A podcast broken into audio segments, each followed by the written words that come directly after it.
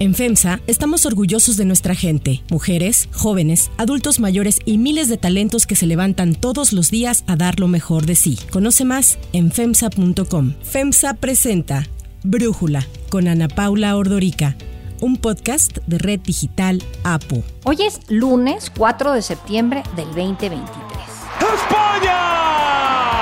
¡Es campeona del mundo! Finalmente, el Mundial de Fútbol Femenil acaparó más atención de la que había logrado nunca antes. Millones de televidentes vieron la final, que fue muy emocionante, cuando la selección de España triunfó al derrotar a la de Inglaterra el pasado 23 de agosto en Sydney. La celebración se ha convertido en polémica y escándalo. Y es que el presidente de la Real Federación Española del Fútbol, Luis Rubiales, decidió darle un beso en la boca a la futbolista estrella goleadora Jenny Hermoso funcionarios del gobierno, futbolistas, integrantes de la federación y la sociedad en general exigen la dimisión de Rubiales sumarme a lo que piensa digo, el 80-90% de la sociedad. Comportamiento incorrecto para un presidente de, de una federación. Critical issue of, uh, of sexism that remain in sports, and we hope that the Spanish authorities and the Spanish government deal with this in, in a manner that respects the rights of, of all female athletes. Nos parece que son insuficientes y que tiene que dar más pasos el señor Rubiales para aclarar pues, un comportamiento que es a todas luces inaceptable, que no conecta con el sentir mayoritario de la ciudadanía, que apuesta claramente por la igualdad entre hombres y mujeres. Pues un piquito no es un piquito porque es evidente que la voluntad siempre tiene que estar en la persona, en las personas tienen que hacer aquello que quieren hacer y que desde luego el presidente de la Federación Española de Fútbol, del que depende muchísimas cuestiones que podemos equipararlo claramente con, con un jefe, con un superior, desde luego es una agresión sexual y no tiene desde luego justificación de ningún tipo.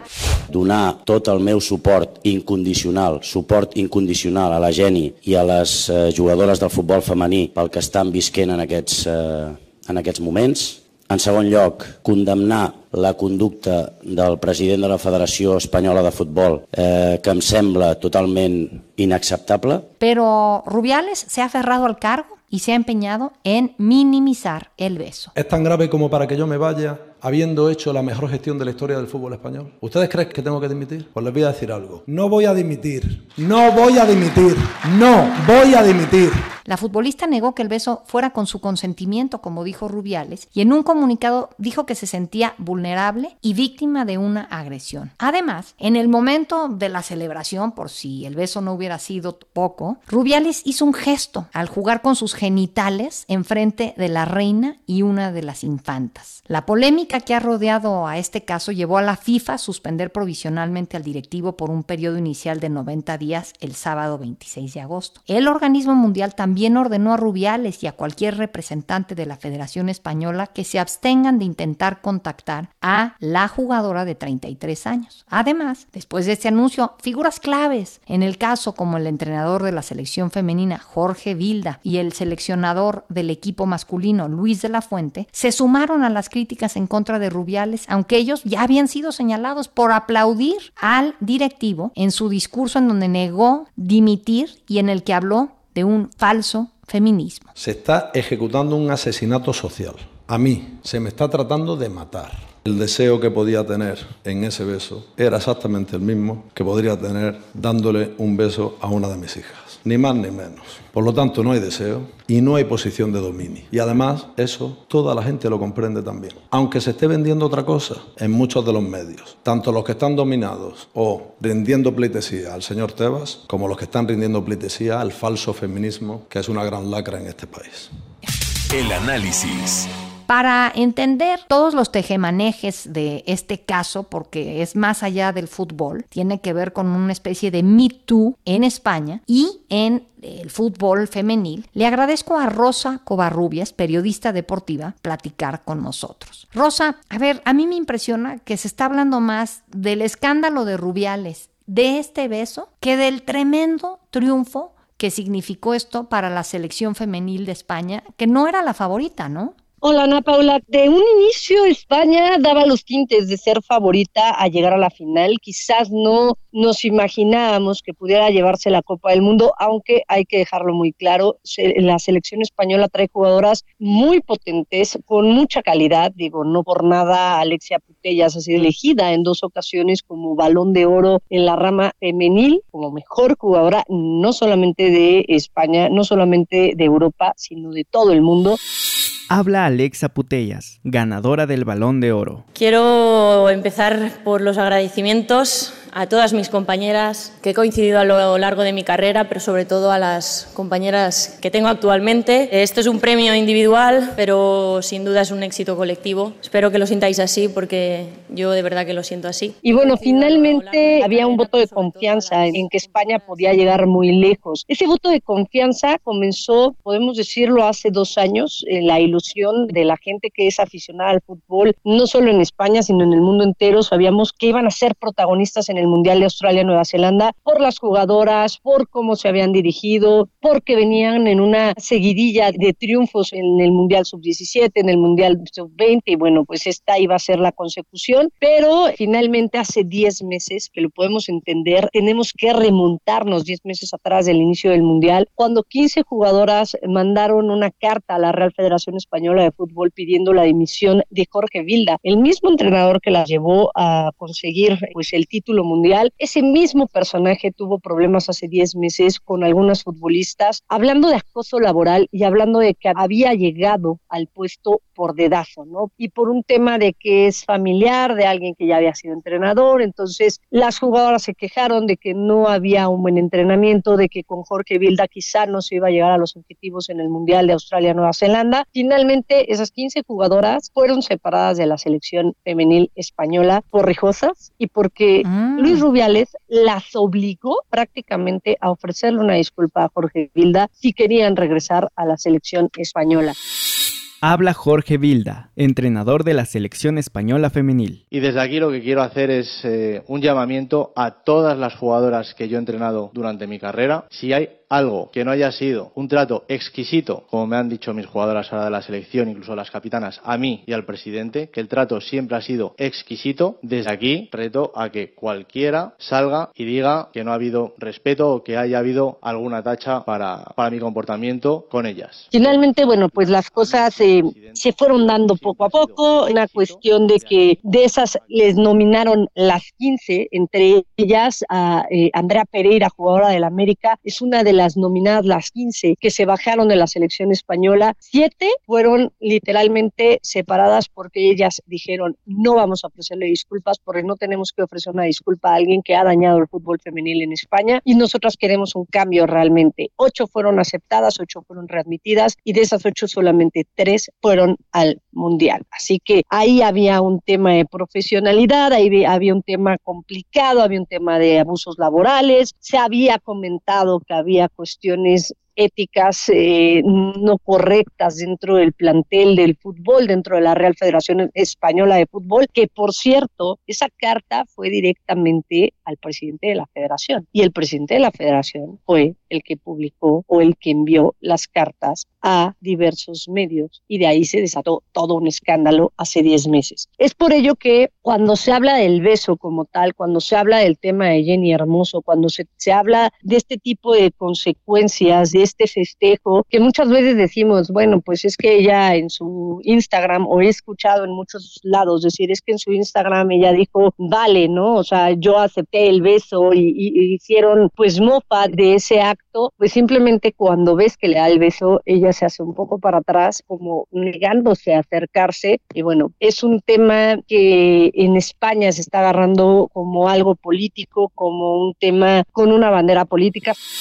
Habla Enar Moreno, diputada en el Parlamento de La Rioja. Para las mujeres solo sí es sí y el consentimiento es nuestro y que desde luego que un presidente de la federación utilice un éxito para cometer lo que es una agresión sexual gracias a la ley del solo sí, pues desde luego es algo que debe ser condenado y que entendemos que también desde las administraciones públicas lamentablemente se ha venido haciendo eh, mirando para otro lado. Sabemos que el deporte mueve montañas y que el deporte mueve muchas cosas, Ana Paula, y, en España no es la excepción y entonces sí están diciendo que es un tema político que va más allá de lo deportivo, pero si te regresas 10 meses atrás, te darás cuenta que no fue un tema más allá de lo deportivo, fue un tema interno, un, un tema que las mismas jugadoras lo platicaron, un tema que de esas 15 solamente tres fueron al Mundial porque fueron seleccionadas por Jorge Vilda, quizá porque dijeron o ofrecieron una disculpa al entrenador, quizá porque el entrenador sabía que sin ellas iba a tener algún problema, porque había una combinación de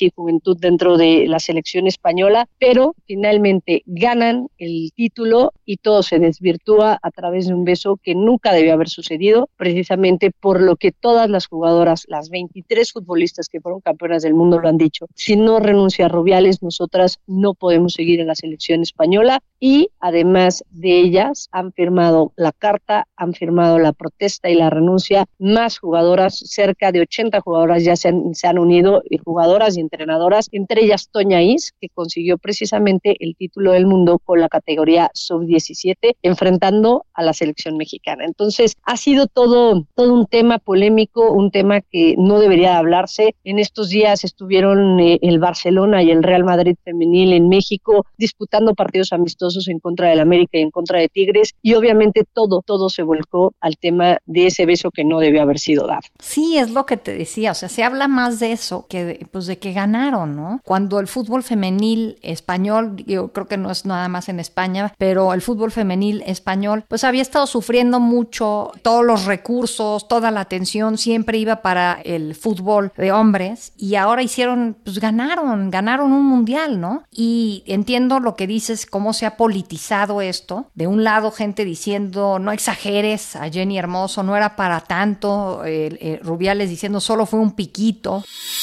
Habla Luis Rubiales, presidente de la Real Federación Española de Fútbol. Ella fue la que me subió en brazos y me acercó a su cuerpo. Nos abrazamos y yo le dije, olvídate del penalti. Ha estado fantástica y sin ti no hubiéramos ganado este mundial. Ella me contestó, eres un crack. Y yo le dije, un piquito y ella me dijo, vale. Entiendo que eh, la Federación de Fútbol, el lunes, después de todo el escándalo, el presidente dijo que pues que quería ya zanjar el tema porque ya había pedido perdón y que con eso ya estaba, ya era suficiente, ¿no? Por un lado. Y por el otro, pues vemos a Rubiales decir, no voy a dimitir, y a varias mujeres, no nada más a Jenny Hermoso, todo lo que ya nos contabas ahorita, pero mujeres en la calle que no juegan fútbol, diciendo, se acabó.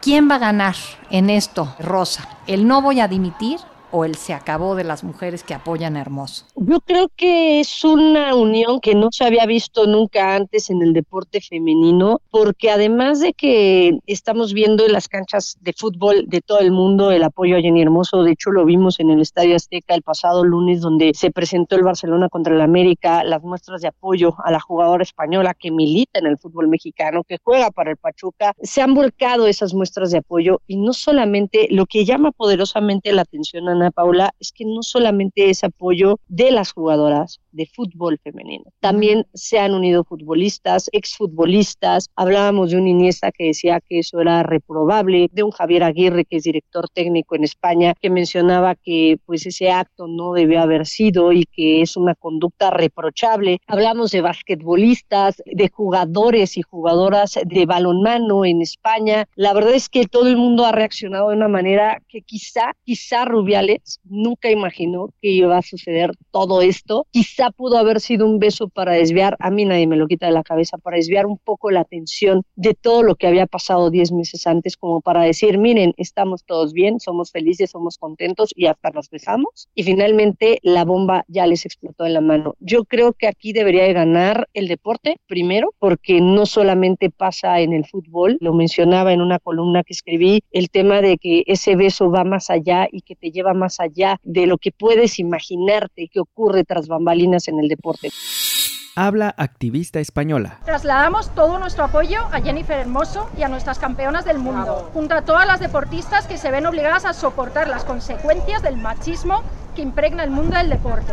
Si no te vas, te echaremos. Rubiales de misión. No solamente en el fútbol femenino, en el deporte que me digas y no solamente femenil, porque también se han dado casos de abuso de poder hacia chicos que apenas van empezando sus carreras. Entonces, esperemos que el deporte gane, esperemos que con esto más voces se sumen, más se levante la voz en pro de mejorar el deporte y específicamente hablando del fútbol femenino, en pro de mejorar el fútbol femenino que tiene apenas los mundiales de fútbol 32 años de historia. Yo creo que eso es muy importante señalarlo. Es una lucha que no viene de la década de los 90, es una lucha que viene desde, desde la década de los 70 y si me permites desde antes, donde los espacios deportivos solamente eran exclusivos para los hombres y poco a poco esa brecha se ha ido abriendo y poco a poco esa brecha, no hablo de una equidad o una igualdad salarial, pero sí una equidad de oportunidades, de que tú puedas viajar en un avión como lo viajan, como viajan los hombres de cualquier club, de cualquier parte del mundo, de que tú puedas tener acceso a uniformes mismos que tienen los futbolistas varones, de que puedas tener una misma alimentación. Yo creo que esa brecha se tiene que ir cerrando poco a poco y también el tema de las oportunidades dentro del fútbol, porque no en todas las partes del mundo el fútbol femenino es profesional, sino que muchas se dedican por la tarde a otros temas, algunas son médicos, algunas son administradoras, algunas son pues eh, preparadoras físicas. Entonces, ese tema creo que para dedicarse profesionalmente, creo que con este beso debería de abrirse muchas oportunidades y se debería de zanjar ya ese tema y por supuesto fijarnos en lo que viene para el fútbol, no solamente en España, sino en todo el mundo. Sí, a ver, vemos avances en el fútbol femenino que se han dado en la cancha por porque pues hubo un mundial que generó más atención que en otros años, pero me da la impresión que fuera de la cancha pues siguen estas estructuras de poder sin evolucionar. Veía yo, escuchaba que Gianni Infantino de la FIFA unos días antes de la final había dicho que las mujeres deben de convencernos a los hombres de lo que tenemos que hacer y lo que no. Creo que lo dijo esto un día antes de la final. Habla Gianni Infantino, presidente de la FIFA. Pick the right battles. Pick the right fights. You have the power to change. You have the power to convince us men what we have to do and what we don't have to do. You do it. Just do it. With me, with FIFA, you will find open doors. Entonces, pues siento que este problema es más serio de lo que nadie se había dado cuenta, ¿no? Mira, yo creo que sí es un tema que ha ido más allá, incluso, bueno, no es algo nuevo, ¿no? En la década de los 90 en Estados Unidos, que es la selección más poderosa que hemos visto a nivel femenil, se hablaba de que en Estados Unidos las mujeres jugaban fútbol soccer y los hombres jugaban fútbol americano. En Noruega, que no destaca el fútbol varonil, varonil que no ha sido destacado hasta apenas, te puedo hablar de hace un par de años con Erling Haaland, que todas las miradas se han volcado al fútbol varonil de, Noruega, con la selección femenil en la década de los 90 pasaba totalmente lo opuesto. Yo creo que eh, es una buena oportunidad y todo lo que sucedió alrededor del fútbol eh, del Mundial de, de Australia, Nueva Zelanda, donde se impusieron récords de audiencia, donde se cambió o más bien se aumentó a 32 equipos. Esta es la primera vez que un Mundial se juega con 32 equipos, dándole oportunidad a, algunos, algunas selecciones que quizá en el pasado no hubieran llegado, como fue Panamá, como fue Haití en esta ocasión, ¿no? Eh, sabemos que, bueno, México el año pasado quedó fuera en el premundial que se disputó precisamente en Monterrey, pero bueno, ese tema de que el Mundial de Australia-Nueva Zelanda, ese discurso de va a ser un Mundial distinto, va a ser un Mundial con 32 selecciones, los problemas comenzaron un poco antes con el tema de los derechos. En Europa ningún, ningún país quería pagar una buena cantidad por los derechos de transmisión. De hecho, en varias partes del mundo, incluidos España, no se sabía si se iban a transmitir los partidos del Mundial o si no. Finalmente se transmitieron, finalmente la gente pudo disfrutar y yo creo que la reacción de los aficionados, no solamente en España que ganaron, en Inglaterra en el partido de semifinales, fue una cosa absurda. Se rompieron todos los récords históricos en el fútbol eh, femenino. Fueron millones de personas las que pudieron verlo a través de la televisión. La BBC lo reportó. Estamos hablando que en Australia, un país en el que el fútbol soccer sí llama la atención, pero tiene su propio deporte que es el fútbol australiano, que es más parecido al rugby. Ahí también la gente salió a las calles, siguió a la selección australiana con ímpetu, las apoyaron, en los fanfests estaban abarrotados. Yo creo que creo que este mundial, más allá de lo que de lo que ocurrió con Luis Rubiales, nos tenemos que quedar también con eso, ¿no? Que fue el mundial de los récords que fue el mundial y que puede ser un mundial parteaguas para las futuras generaciones, incluso las jugadoras, incluso Aitana Bonmati en el discurso de, del viernes, del jueves pasado en la gala de la UEFA donde se le entregó el reconocimiento como mejor jugadora de Europa, ella lo mencionaba, todas en algún momento de la vida hemos pasado por lo que pasó Jenny Hermoso y creo que ese también puede ser un parteaguas y eso puede ser un punto de inflexión para decir se acabó habla Aitana Bonmati, futbolista nombrada la mejor jugadora de la UEFA. Están siendo unos momentos muy, muy buenos ahora en el fútbol español. Venimos de, de ganar el Mundial, pero mmm, no se está hablando mucho de, de, ello porque han pasado cosas eh, que no me gustaría dejar pasar. Y me gustaría recordar un poco lo que, lo que ha pasado. Eh, creo que como sociedad no debemos permitir que se haga abuso de poder en una relación laboral, así como también faltas de respeto. Así que me gustaría que desde mi compañera Jenny, a todas las mujeres que sufren lo mismo, estamos con vosotras y nada, espero que sigamos trabajando para que esta sociedad mejore. No solo en el deporte, sino en todas partes, ¿no? Y, y Aitana lo mencionaba, estamos con ellas y creo que es una red de apoyo que se necesita. Lo mencionabas, el tema del Me Too, creo que también ahora va a ser un parteaguas para las, para las deportistas, para levantar la voz y para no permitir esa clase de abusos de poder, ¿no? Sí, bueno, vi que incluso la Liga MX femenil y el equipo Pachuca, al cual pertenece Jenny Hermoso, emitieron comunicados expresando su firme respaldo a la jugadora. Y también leí para grabar este episodio un artículo de Gema Herrero, una reportera o periodista de deporte en España, que me pareció durísimo, eh, Rosa, donde estaba diciendo pues la situación que viven las periodistas de deporte en España. No sé si eso es algo que también se padece en México. Mira, no solamente en España, eh, lo platicaba con, con, una colega, pasa no solo en España, no solo en México, pasa en todo el mundo, ¿no? Es complejo, es difícil decirlo, muchas veces lo toman a broma, muchas veces lo toman a, bueno, pues es que he escuchado comentarios a lo largo de, de 20 años que llevo en el periodismo deportivo donde dicen, híjole, es que esta seguramente viene a, a buscarse un futbolista para casarse, ¿no? O tú como periodista deportiva no puedes tener la misma relación que puede tener un hombre con un jugador de fútbol porque dicen es que seguramente quiere con él o él quiere con ella y por eso le da todo o ella está saliendo a cuadro por, o sea, todo lo que describe Gema pasa en las redacciones de México, pasa, no puedo asegurar si en las redacciones de Estados Unidos, en todas, obviamente uh -huh. no en todos lados se da, pero también pasa en, en algunas redacciones en los Estados Unidos, pasa en las redacciones de Argentina, pasa en las redacciones de Colombia, pasa en muchas partes mundo. Sí, nada más por, para quien no ha leído el artículo de Gem Herrero, yo lo que sentí es, describe como un club de Toby en donde entran pocas mujeres y tienen que estarse aguantando, pues bromas, chistes, referencias al cuerpo y pues faltas de respeto básicamente, porque el resto de los que están ahí presentes les parece que es muy gracioso y que está permitido y que si cualquiera de las periodistas reclama está siendo una payasa. Claro, y, y, también el tema, ¿no, Ana Paula? De que cuando tú levantas la voz, aparte de que eres una payasa, te empiezan a segregar, empiezan a apartarte Exacto. de los grupos, empiezan a, si tienen una red de apoyo, por ejemplo, de, de contactos, te empiezan a relegar de esa red de apoyo de contactos, o muchas veces te dicen, es que tú te freseas, y tú así de, no, no me freseo, vengo a trabajar, ¿no? Muchas gracias, claro. pero pues, no. Sí es un, es un tema complicado y creo que el Gema lo describe muy bien, y sí, o sea, son burlas que te tienes que aguantar, son cosas que si tú pones un alto, lo comentas bien, ¿no? Tú eres la payasa, tú eres la que no quieres hacer el grupo y si no te ríes de los chistes, vuelve a ser exactamente lo mismo. Rosa Covarrubias, muchísimas gracias por platicarnos de este caso que ahora sí que se volvió enorme y ojalá que pues tenga las consecuencias eh, que tuvo en su momento el Me Too en Estados Unidos y en otras partes del mundo, ahora llegue al mundo del deporte también. Gracias, Rosa. Gracias, Ana Paula. Y bueno, pues solo recordar también que hace un par de años pasó con la gimnasia en, ¿Sí? en Estados Unidos.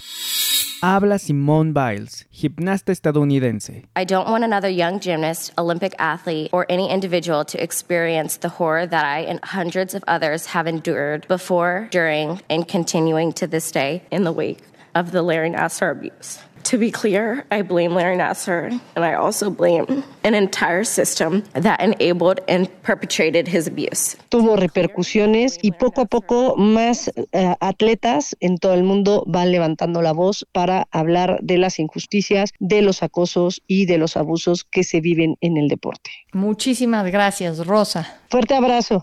Si te gusta escuchar Brújula, te invitamos a que te suscribas en tu aplicación favorita o que descargues la aplicación Digital. Es totalmente gratis y si te suscribes será más fácil para ti escucharnos. Además, nos puedes dejar un comentario o calificar el podcast para que sigamos creciendo y mejorando para ti. Para cerrar el episodio de hoy, los dejo con música de Beyoncé. El día de hoy, Beyoncé Giselle Knowles Carter, conocida simplemente como Beyoncé, cumple 42 años. Recientemente, la cantautora, productora, actriz y empresaria estadounidense recibió la llave de la ciudad de Santa Clara, California, y el título ceremonial de alcaldesa honoraria como un reconocimiento a su contribución a la música y la cultura, así como a la equidad económica y su compromiso con las comunidades marginadas a nivel global.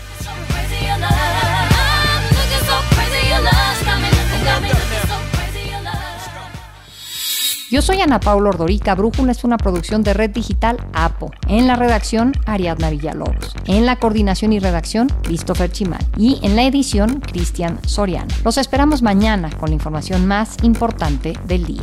Oxo, Farmacias ISA, Cruz Verde, Oxo Gas, Coca-Cola FEMSA, Invera, Torrey y PTM son algunas de las muchas empresas que crean más de 245 mil empleos tan solo en México y generan valor como parte de FEMSA. FEMSA presentó Brújula con Ana Paula Ordorica, un podcast de Red Digital APO.